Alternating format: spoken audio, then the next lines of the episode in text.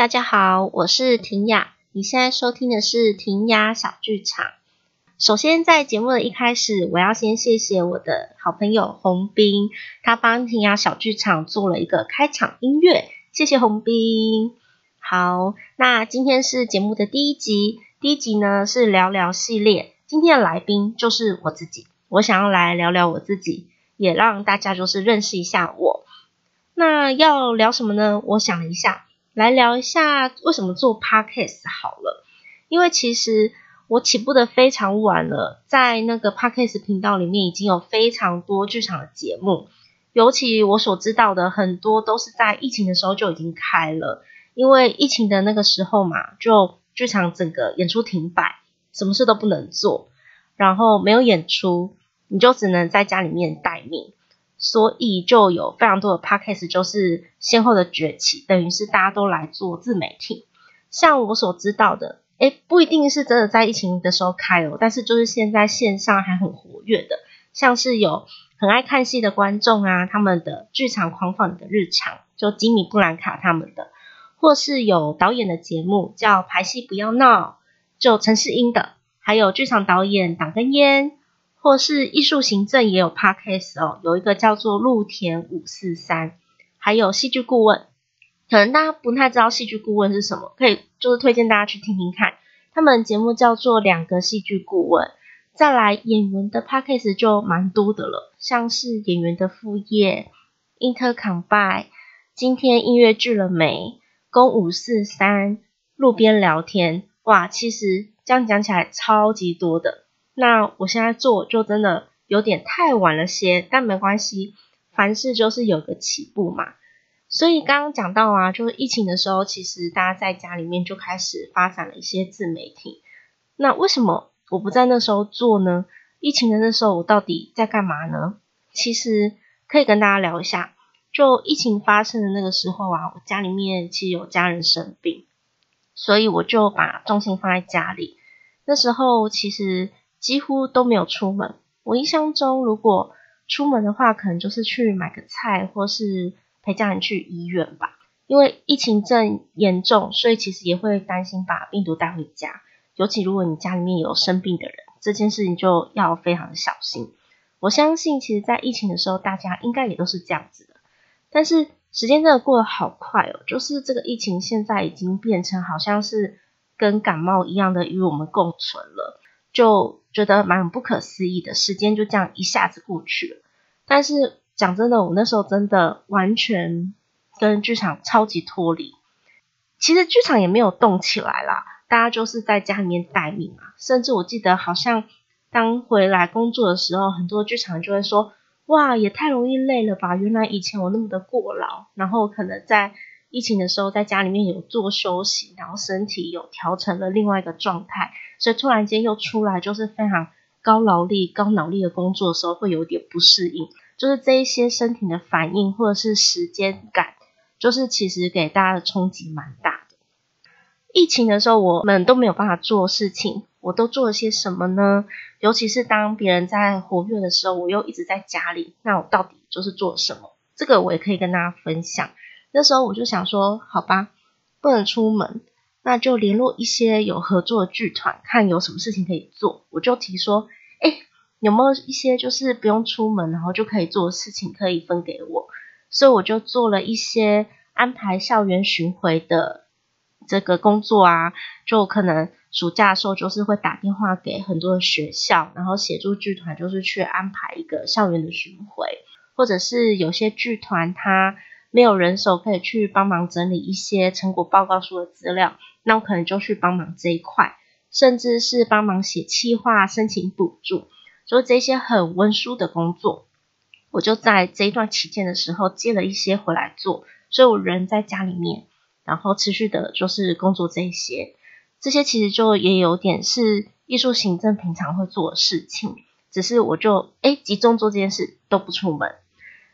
可是有一点后遗症，就是疫情过后，我就发现我好像真的跟剧场有点脱离了，因为很久没看戏了嘛，也错过了云端剧场的那一个时期，我就觉得脑子有点钝，好像连说话都说得不是很清楚。甚至觉得自己好像有一点社交恐惧。不过我后来有去想这件事，是不是因为自己知道脱离很久了，所以没有自信心，也太久没有动脑了，所以他就自然而然的变成有这样子的状况。嗯，因为真的差很多，就像刚刚说的，有一些正常生活的剧场人啊，都会说脱离疫情之后，发现体力啊跟时间分配和以前很不一样嘛。因为其实剧场的工作是非常烧脑的工作，尤其像剧场艺术行政，就是处理非常多的杂事。嗯，不像说就哦，我前一阵有听到有些人讲到行政啊，他可能就会觉得说只是在电脑桌前打打电脑啊这样子的工作。可是艺术行政完全不是这样的一件事情诶，就要处理事情超级多的。如果今天是一个新制作的话，可能你要从最前期的你要找资金，然后你要申请补助，然后再来是呃跟剧团就是去把整个剧组人员都齐，然后召开会议去讨论整个戏的呃设计走向风格，然后你要掌握预算，然后开很多的会议去确认这些事情，然后发包厂商。有时候可能是设计老师们他们去处理这一块，但也有可能你会去帮忙到。再来又分为有宣传行销的事情要做，或是票务的要做，所以可能你要去协助处理所谓的主视觉啊、标准字啊，然后协助沟通去产出很多的宣传品，然后去推票宣传，甚至可能你要上一些节目，或者是去学校宣传这些。或广播电台就要做的事情超级多的，那这些其实都还是只有行政面哦。如果像我有担任制作人嘛，就可能还要去顾到剧组里面排戏有没有顺利啊，然后就是有没有一些就是要跨部门协调的事情，你要去 take 那些。然后真正进到剧场的时候，你如果没有是在外县市，就是比较不会有遇到车子或者是住宿的问题。可能你就要处理的是剧场里面随机的一些突发状况，或者是你要处理便当，然后跟观众有关的事情，然后甚至节目单，所以听起来真的非常的杂。所以我们都说剧场的艺术行政有点像杂工这个样子，大家就不要再误会，听到行政的时候好像只是坐在办公室打打电脑了，这真的是一个非常耗体力的工作，尤其有大量的沟通。我觉得这个可以另外再开一集跟大家分享啊，就有蛮多有趣的事情是可以说的。回到为什么要做 Podcast，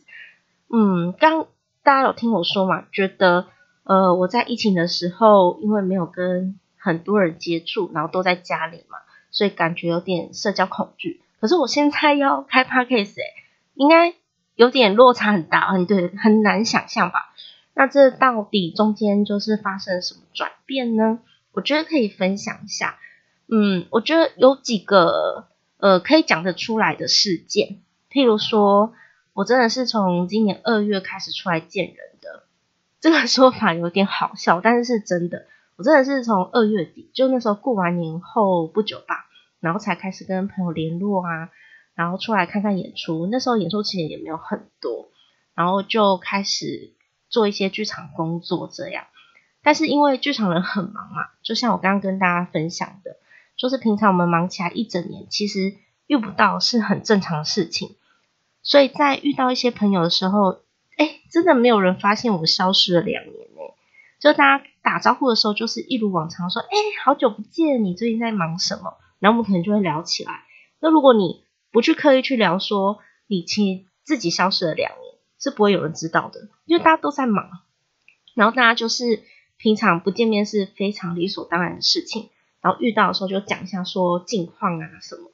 所以我那时候就真的觉得有种很熟悉又陌生的感觉，嗯，然后呢，回到剧场的时候聊一聊，就发现怎么会大家好像状况有点一样，就是跟我一样，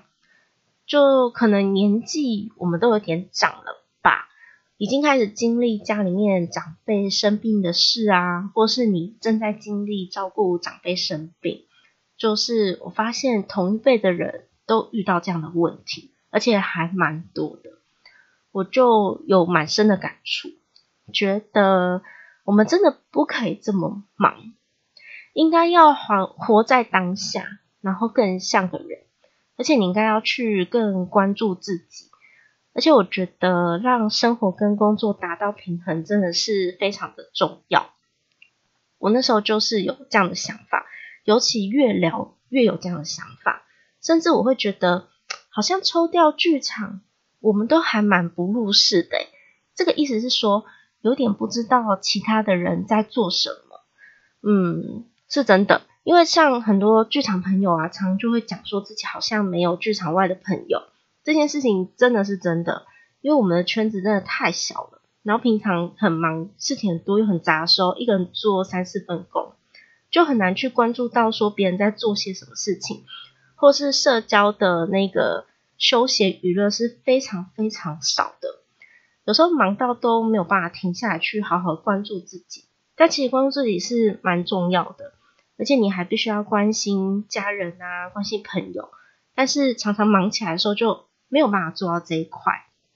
所以这一次，呃，睽违了这么久，回到剧场的时候，以及跟大家聊天的时候，这些感触就会一直冒出来。也包含我在看待剧场的一些事情的时候，也会发现有一些不足的地方，包括像是刚刚跟大家讲的嘛，觉得好像说话说的不清楚，或是有点社交恐惧，就这一些，或是觉得跟剧场有点脱离，但我觉得也是一个好的开始啦，就是有这样子的意识跟认知，然后去碰撞，所以今年我就开始去上课。嗯，那上课的时候我就上网查查一些课程啊什么的，就发现了，诶，社区大学有口才课，我就去搜寻了一下老师，然后觉得去上个口才课好像蛮好玩的，因为我没有上过，我只有在大学的时候上过表演课，可是没有上过所谓的口才课，嗯，而且就抱着很好奇的心吧，我就报了这一门课程。然后除了上口才课，我今年还去上了跨境电商。但是跨境电商就有点是误打误撞，因为我那时候看那个招生的简章的时候，我真的真的以为它是一门行销课程，但后来进去才发现，诶，不是诶，就是跨境电商的确它是有教行销，因为你要卖东西嘛。可是我有一点就是误会了，就去上了这一门课，但是蛮好玩的。就去了解到，嗯，一般在经营电商，然后跨境的时候可以怎么做，所以我就去上了跨境电商课，而且我真的有把它上完，是全勤。嗯，我的每一堂课几乎都是全勤。再来，我还去上了投资理财课，因为觉得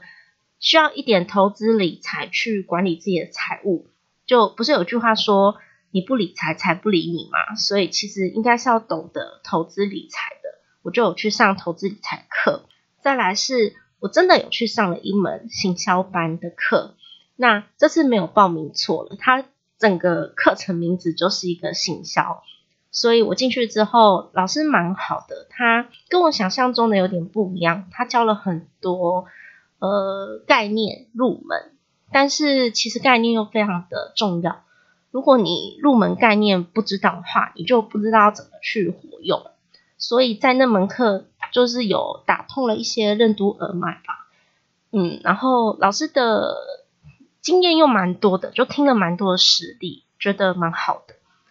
啊。讲到这边，可能大家会想说，也上太多课了吧？因为这这种种课程真的是在今年二月到现在哦。那我现在正在上的是第五门课，叫 Podcast 课，因为我想开 Podcast 嘛，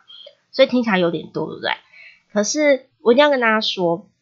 除了社区大学之外啊，我另外去报的是呃劳动力发展署有一个产业人才投资方案，我不知道大家知不知道这个方案，它其实是政府的，就是刚刚我所说的劳动力发展署，然后有一个产业人才投资方案，它是怎么样呢？它是如果你是有劳保的，你是在职的员工，你就可以去参加这个在职员工的职业训练，意思是说。你只要有劳保，你就可以报名，而且政府啊，它会补助每人每三年哦，你有最高七万元的额度，七万。所以如果你没有去用它，就等于是浪费了。就每一个劳工都有一个每人每三年七万的额度。那报名的时候，你就是先缴报名费的全额，然后你的出席率没有低于标准的话，政府就会补助你百分之八十。意思是说，你认真的去上课，上完课，他就是补你百分之八十退给你，你真正只有花到百分之二十的钱。然后七万元，你可以上非常多你想要上的课程，里面的课真的包罗万象，超级多的。只要你有时间，你就可以去上。而且它是在职员工的职业训练嘛，所以它课程大部分会开在周末啊，或者是周间的晚上。所以如果你时间安排的好的话，其实是可以真的把它上完的。嗯，所以我真的没有花太多的学费哦，我就是发现说，哎，对耶，有这个资源，为什么我不去不去善用它呢？所以我就去呃用了这个资源，然后以及报名了社区大学的课。而且社区大学的学费也非常的佛心，一点都不贵，只是它的课程比较长，就每一堂课你要上十八周的课，就有点像大学选一门课一样，就是你要上十八周，等于是你跟你的老师同学们会相处了将近半年的时间，一个学期。可是我也是蛮推荐大家的，因为呃，在社区大学里面也有很多很好玩的课程。那也要看说大家有兴趣的是什么，所以我就是觉得还蛮有趣的，两边的课程我都有去上。再来，嗯，还有什么心境的转变呢？我觉得可以跟大家聊一下，就是我今年接触到了职涯咨询，这是怎么一回事？因为我一个好朋友啊，他去当了职涯咨询师，以前我其实完全没有听过，就是这样的职业。当时呢，我就是帮我这个朋友去，就是我是咨询的人，然后他是咨询师，所以就是我我假扮这个人，然后让他可以去完成这个作业。那在这个帮忙的情形当下呢，我就一次体验了三副牌卡，在这过程当中，我就理清了自己的专长、兴趣跟价值观，尤其价值观，我觉得超级特别的，因为当我们在去判断自己的一些才能或要找工作的时候，大部分其实都是提到专长跟兴趣嘛，很少会去提到价值观。但是在这个呃，就是扮演的，也不能讲扮演，就是我去体验了这样子的一个职涯咨询的时候，在挑选价值观的这件事情，就让我有非常多的感触，然后觉得说，哎，真的耶，价值观其实超重要的。什么价值观？对你来讲是重要的呢，它就会去影响到你的判断跟心中的想望。但是我们平常不会把价值观拿出来检视，你知道吗？那它的设计就是有一整副的牌卡，所以我去选择我觉得重要的事情，像是当时我选了几个我，可以跟大家分享的，像有健康的身体与心灵，或是自我肯定跟喜欢自己，能好好的照顾家人。还有可以持续自我成长，或是哦，有个超级重要，有一起工作的伙伴，蛮重要的。怎么说呢？就是如果你觉得这些事情是重要的，那在你的工作当中少了这些的话，你可能就会觉得不顺利，或是你没有成就感。譬如说，如果你觉得有一起工作的伙伴很重要，可是你的工作就是没有这个条件，你可能就会工作的非常的痛苦，或是说你。觉得健康的身体是跟心灵是重要的，可是你却一直被压榨，然后一直过劳，那他就跟你的价值观相抵触嘛。或是说，像我觉得可以好好照顾家人是重要的，可是如果我的工作或我的时间没有办法做到这件事情，那它就是相抵触的。所以在这个牌卡里面，它其实还有非常多，只是刚好可能我的心境上是这么觉得，所以我就挑选了这些卡。那还有更多其他的，在这个牌卡的体验之中呢，我就觉得，哎，获得很多的讯息，然后也可以再重新的检视自己。我觉得职涯咨询的这个呃职业很有趣，然后也带来了蛮多新的启发。再来是今年我学到了一个新的观念，我不知道大家知不知道，它叫做先支付自己。可是，其实它应该不是一个新词汇了，只是我居然今年才听到。那我觉得把先支付自己的这件事情摆在生活当中，还蛮重要的。当你在规划时间的时候啊，你就可以想说要怎么样先支付自己。如果你觉得属于自己的放松时光很重要，那你可以就是选择先支付自己，拿来运动啊，或是阅读、陪伴家人。因为像运动，你可以获得健康嘛；那阅读可以获得知识，陪伴家人可以获得情感的满足。所以这些都算是先支付自己。也就是说，很多人听到先支付自己的时候，可能想到的是理财。可是，先支付自己的这件事情，用在你的时间上，或是你觉得什么东西比较重要的时候，它也是一个很好的概念。你如果有这样的准则，就可以更爱自己一点，更关注自己一点。那至于为什么会提到理财，因为其实有一个六罐子的理财法。它就是规划说，先支付给自己，再付给别人嘛，所以那个顺序是有意义的。我记得那个罐子六个好像是财富自由，然后教育、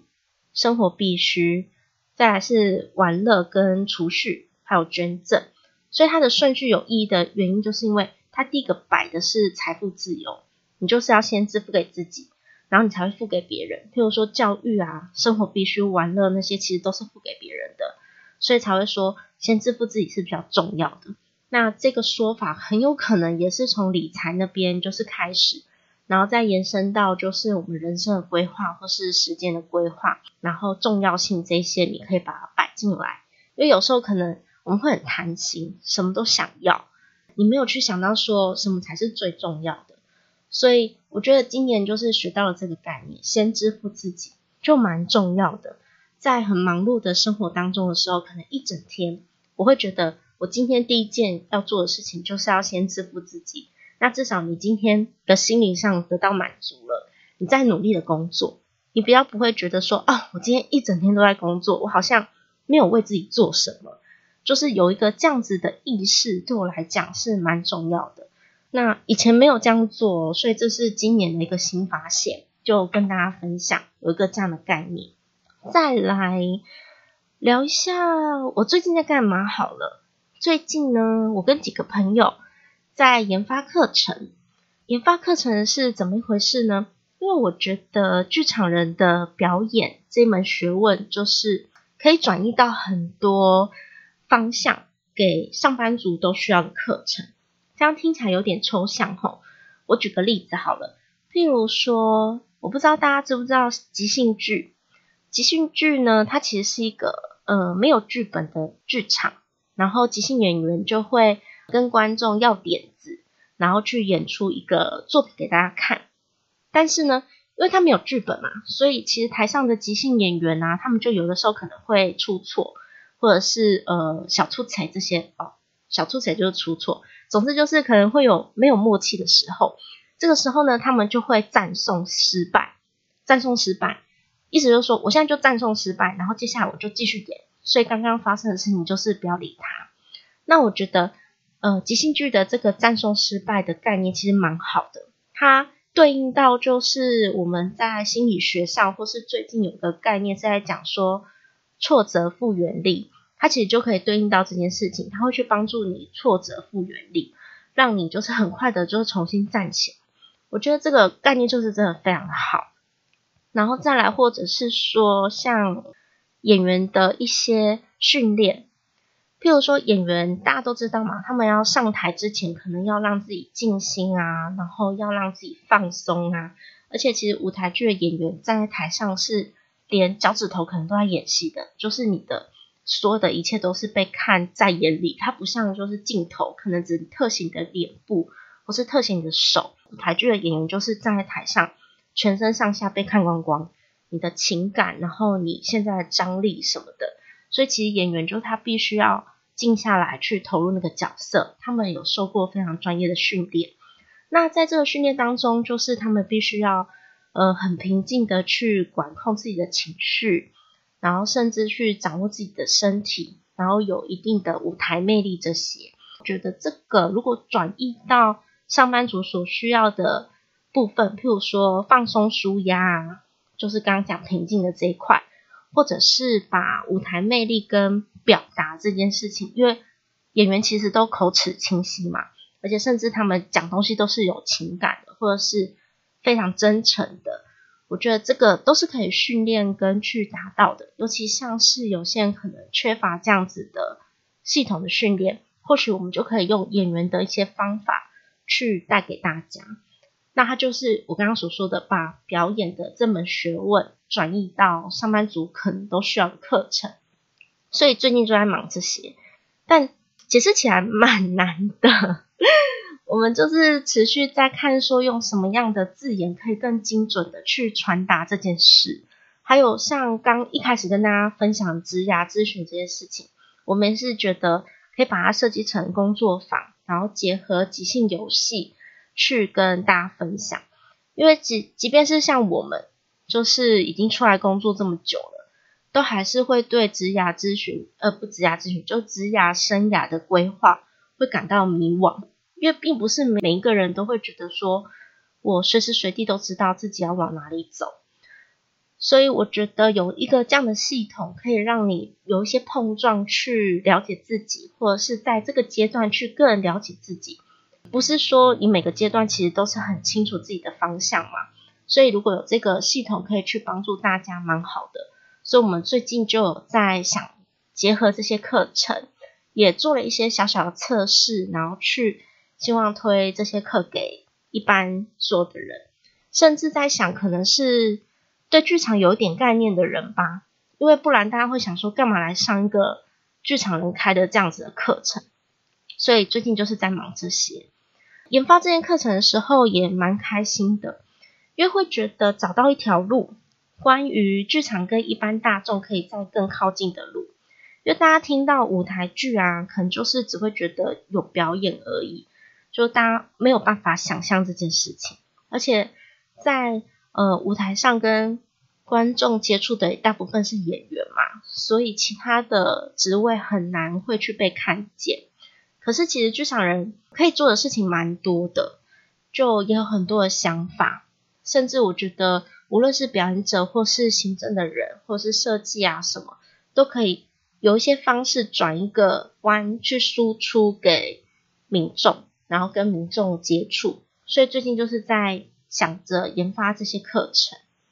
嗯，有点难，因为其实都是一个从零开始去尝试的一个方式，也不知道会不会成功。总之就是会继续努力喽。近期也希望说把这些课程推出，不过不是我上啦，因为毕竟我不是一个表演者嘛。但我也希望未来可以成为讲师，或许我可以找到一个我可以分享的事情。无论如何，就是希望大家一起期待，我们就是持续的在研发当中，跟在处理这一些宣传文案，希望可以把我刚刚讲的这些浓缩成文字，让一般人可以了解，然后提供给需要的人。我觉得放松舒压超需要的，应该每个人都很需要吧？像我自己就觉得我超级需要的，因为常常用脑过度，就觉得哦，头好痛哦，就是脑子都没有办法停下来。所以，如果有一门放松舒压这样的类型的课程，我觉得我会蛮需要的。最后回到为什么做 Podcast，我觉得这样同整起来，这个 Podcast 其实就是一个想跟大家分享的一个管道。透过聊天，然后我们交流，去梳理一些就是当下的想法，也留下一些记录，记录我自己或是我的朋友现在在做的事情。就像我一开始的开台宣言所说的，它不一定是创作，它可能就是一个想法，或是最近在做的事情。但因为剧场就是很常想很多，你知道吗？所以讲讲好像就会讲出一些什么。虽然嗯，它很个人，可是我觉得是可以跟大家分享的。那也分享一些剧场好玩、有趣的一些点点滴滴。所以这个 podcast 呢，我就把它当做是一个很好的管道，可以跟听众朋友有一些就是交流。当然，我也很期待，就是听众朋友可以给我一些留言啊，我们就是可以有些互动啊，给我一些回馈。好，今天的聊聊呢，就是聊聊我。如果你喜欢关于今天的聊聊的话呢，欢迎订阅、分享、持续关注婷雅小剧场，也欢迎抖内我一杯饮料哦。我是婷雅，这里是婷雅小剧场，我们很快下次见，拜拜。